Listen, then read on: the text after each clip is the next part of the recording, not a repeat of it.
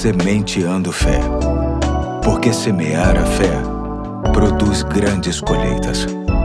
Olá, aqui é o Pastor Eduardo. Hoje é quarta-feira, dia 11 de janeiro de 2023, e chamo sua atenção para mais uma reflexão da série Legado, que tem como texto básico 2 Timóteo capítulo 1, versos de 3 a 5, que diz assim: Dou graças a Deus a quem sirvo com a consciência limpa, como o serviram os meus antepassados, ao lembrar-me constantemente de você noite e dia em minhas orações. Lembro-me das suas lágrimas e desejo muito vê-lo para que a minha alegria seja completa. Recordo-me da sua fé não fingida, que primeiro habitou em sua avó, Lloyd, e em sua mãe, Eunice, e estou convencido de que também habita em você.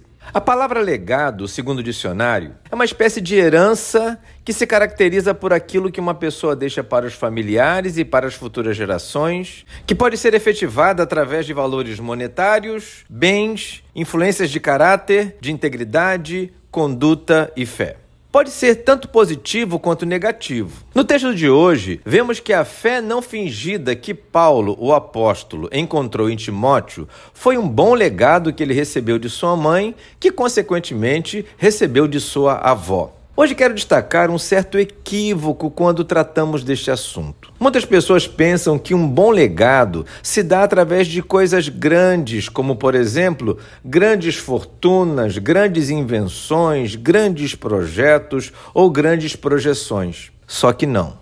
Um bom legado também se faz de pequenas coisas, ou seja, de ações, de palavras e de exemplos que podem não ter causado um grande impacto na sociedade, mas nem por isso deixaram de ser boa influência e de trazer grandes benefícios para as próximas gerações. Algumas pessoas deixam o legado do sorriso, por exemplo. Suas vidas foram marcadas pelo sorriso sempre presente na maioria das circunstâncias. Outras deixam o legado do bom humor Pessoas que foram capazes de tirar algo engraçado de tudo que viveu.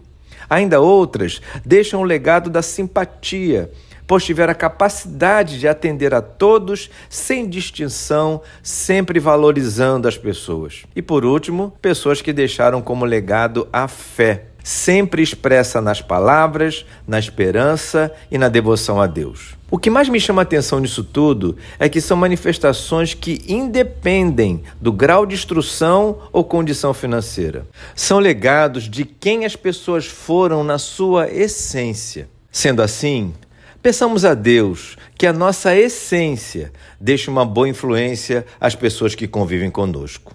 Hoje eu fico por aqui e até amanhã, se Deus quiser.